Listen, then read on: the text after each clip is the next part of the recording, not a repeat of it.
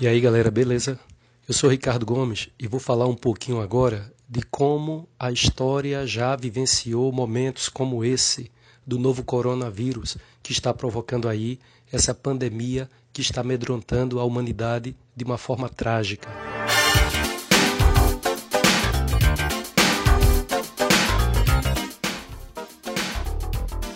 Quando a gente volta ao passado, a gente constata que lá no finalzinho da Idade Média, entre 1347 e 1348, houve um surto muito grave da chamada peste bubônica, que ficou também muito conhecida na história como peste negra.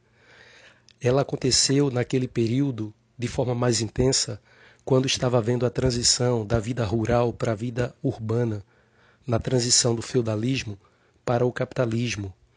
Então, naquele momento, as condições eram propícias para o desenvolvimento da doença, porque estava havendo o aumento da população, sobretudo a população urbana. havia carência de alimentos que gerava desnutrição e isso deixava o indivíduo propenso a doenças. E havia também naquele momento um incremento muito grande das viagens marítimas.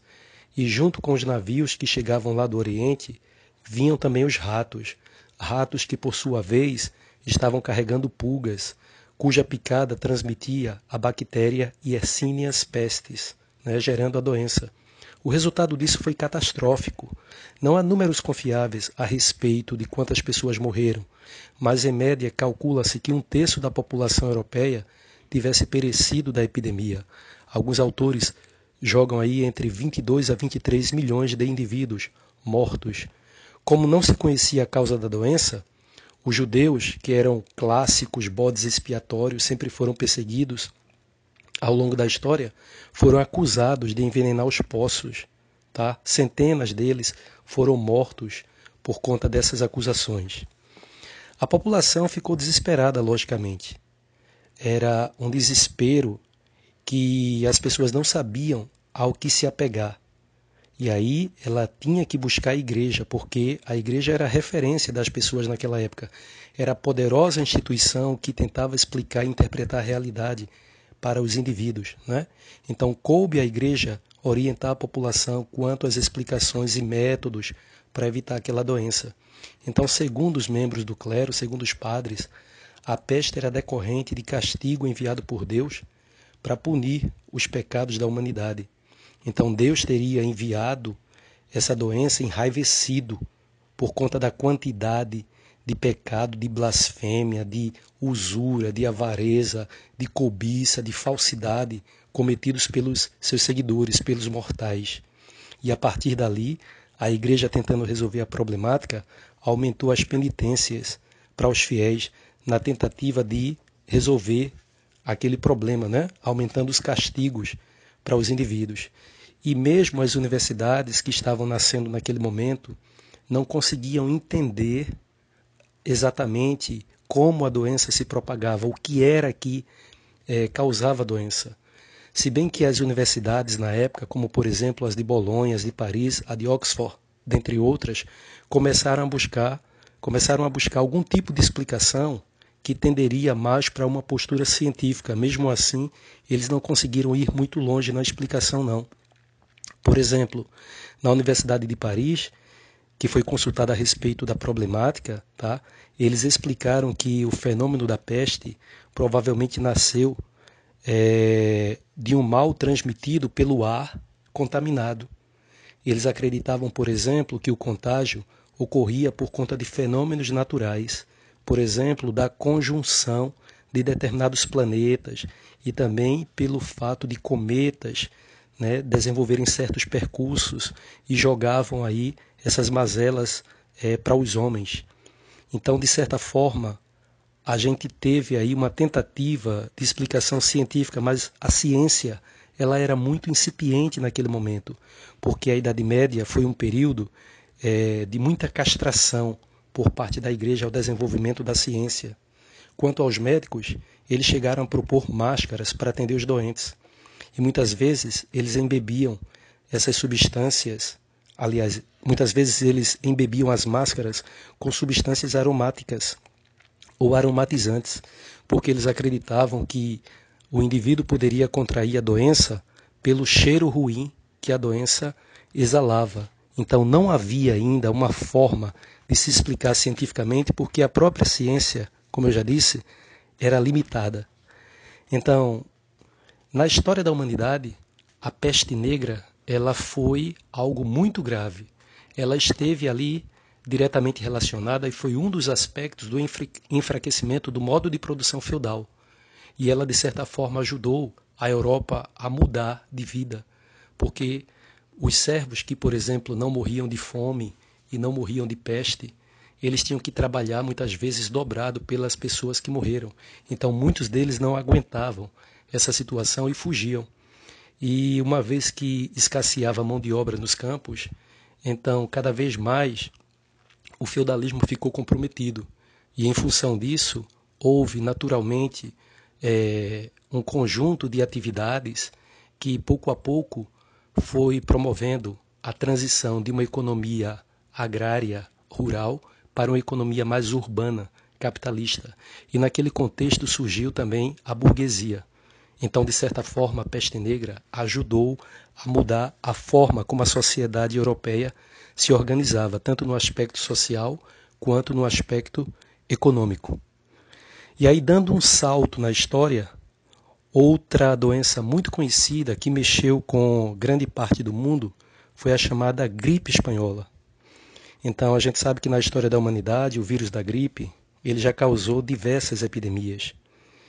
Entretanto, a taxa de mortalidade provocada pela doença sempre foi relativamente baixa e decorrente muitas vezes de complicações outras, como a pneumonia. Mas o ano de 1918 ficou muito marcado na história com o surgimento de um novo vírus da gripe.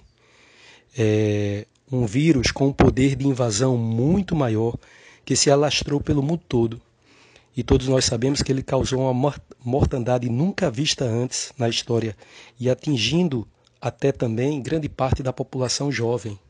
Não se sabe ao certo, mas alguns acreditam que entre 20 a 40 milhões de pessoas morreram por conta dessa chamada peste, ou, melhor dizendo, dessa chamada gripe espanhola. E a gente sabe que até o Brasil foi atingido pela gripe espanhola. Então, houve um navio inglês chamado Demerara, que teria vindo de Portugal, de Lisboa, e passou pelos portos do Recife, de Salvador, aqui no Nordeste, e também no Rio de Janeiro. E houve a notícia de que alguns marinheiros naqueles navios estavam infectados. E a notícia se espalhou. No primeiro momento, chegaram, chegaram a pensar que se tratava da dengue ou até mesmo do tifo. E acontece que é, essa doença teria chegado aqui, portanto, através desse navio, se espalhou pelo Brasil. Então, esses marinheiros levaram a epidemia para outras localidades, para outros portos, e o resultado disso foi a proliferação da chamada gripe espanhola aqui no Brasil. Então, o Nordeste sofreu muito com isso, São Paulo sofreu muito com isso, e houve muitas incertezas na época é, sobre quais seriam as consequências da gripe espanhola. Até porque o sistema público de saúde era muito precário e naquela época a gente sabe que o saneamento básico era praticamente inexistente. Então o problema foi pouco a pouco se disseminando de uma forma gravíssima. Então a gente sabe que até no caso do Brasil a nossa política foi gravemente afetada e o exemplo maior disso é que o presidente da República, Rodrigues Alves, que havia sido eleito presidente, iria tomar posse, não chegou a tomar posse, porque ele contraiu o vírus da gripe espanhola e chegou a morrer antes né, de ser diplomado presidente pela segunda vez. E lembrando que esse presidente morto, Rodrigues Alves, em 1918, ele já havia sido presidente do Brasil entre 1902 e 1906. A propósito Paradoxalmente, foi até no governo dele que houve a chamada Revolta da Vacina de 1904, quando ele tentou, por exemplo, urbanizar o Rio de Janeiro, sanear o Rio de Janeiro, porque estava ele estava querendo transformar a capital do país, que era o Rio, no cartão postal do nosso país, seguindo o exemplo de Paris, conhecida na época como a cidade luz. E acontece que no governo dele ele tentou obrigar a população a tomar vacina obrigatória contra a varíola, a população reagiu e ele teve que voltar atrás na obrigatoriedade. E mais adiante, quando foi eleito mais uma vez para a presidência do Brasil, não chegou a tomar posse por conta dessa chamada gripe espanhola.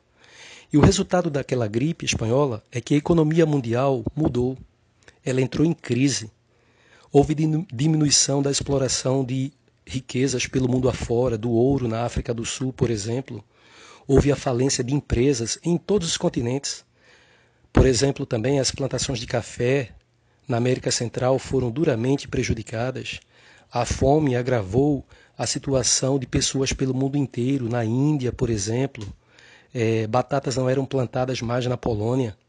Então, sem contar com a agitação que a população europeia estava vivenciando, né? porque vale lembrar que o surto dessa gripe aconteceu exatamente no contexto da Primeira Guerra Mundial. Então, como se não bastasse é, a guerra, então havia também aí essa problemática da gripe atingindo é, grande parte da população de forma muitíssimo negativa. E quando a gente olha para. Sim, e um detalhe importante: até o século XIX, a ciência ela ainda não dominava muito essa concepção da existência desse microcosmo, desse microuniverso, né? dos seres invisíveis a olhos nus, que poderiam afetar seriamente esse macrocosmo, esse macro-universo nosso, né? em suas dimensões políticas, econômicas, sociais, etc. E a gente hoje está vivendo algo muito parecido. Então, desde o dia 11 de março de 2020, a OMS, a Organização Mundial da Saúde, uma secretaria ligada à ONU, declarou a pandemia do novo coronavírus e a vida da gente mudou radicalmente. A gente sabe que isso é perceptível, né? Nós estamos praticando isolamento social por conta desse vírus que a gente não vê, mas que tem um poder de destruição fenomenal. Então estamos enfrentando hoje uma das maiores crises da história recente da humanidade. São milhares de vítimas. A gente está vendo aí nos vários estados brasileiros e noutros países o colapso do sistema de saúde. A gente está vendo um exército de desempregados, fronteiras entre pa países sendo fechadas, escolas fechadas. A gente está tendo agora o trabalho remoto, a gente está tendo aula remota. Tá? A economia está sendo fortemente prejudicada, indústria e indústrias e mais indústrias paradas. E assim, enquanto isso, a gente está esperando uma vacina. Então veja que parece que a humanidade não se preparou né, para esse tipo de acontecimento. E o que virá depois disso? Quais são as novas perspectivas né, para o futuro? Então, como é que a humanidade vai sair dessa? Né? No que é que a humanidade está pensando para o futuro? E aí existem várias cogitações, existem várias possibilidades, vários prognósticos, né? várias expectativas e perspectivas sendo criadas. Será que haverá uma tecnologia mais emocional para o futuro? Alguns especialistas né, já estão usando esse termo. Haveria a possibilidade de uma tecnologia emocional? A educação. A educação vai ter que se reinventar, porque a gente sabe que é, se critica muito o setor da educação porque ainda está muito preso ao espaço físico de uma sala de aula com um quadro, com giz ou lápis, pincel, a tinta, né? Então, quais são as habilidades que nós precisaremos desenvolver para o futuro, tá? Então, como é que a gente pode aprender com a história? Então, essas são perguntas, essas são interrogações, são questionamentos que nós estamos, nesse momento, debatendo e teremos que tomar decisões no futuro. A gente sabe que o liberalismo clássico do século XVIII foi retomado no século XX, é o chamado neoliberalismo, e a gente sabe que esse novo coronavírus ele está pondo em xeque certos conceitos e algumas pessoas até se questionam hoje: será que o neoliberalismo continuará sendo viável nesse mundo pós-pandemia do novo coronavírus? Porque a gente está vendo que aqui no Brasil, se não fosse o sistema único de saúde, se o governo não tivesse tomando a dianteira, então é, a problemática seria muito maior. Então, até que ponto o neoliberalismo, até que ponto o setor privado daria conta de resolver uma problemática dessa dimensão? Tá? Então, esses são questionamentos que estão em voga nesse momento e que a gente vai ter que repensar daqui para frente, tá bom? É isso aí. Espero que vocês tenham gostado da explanação. Um abraço, até a próxima. Tchau, tchau.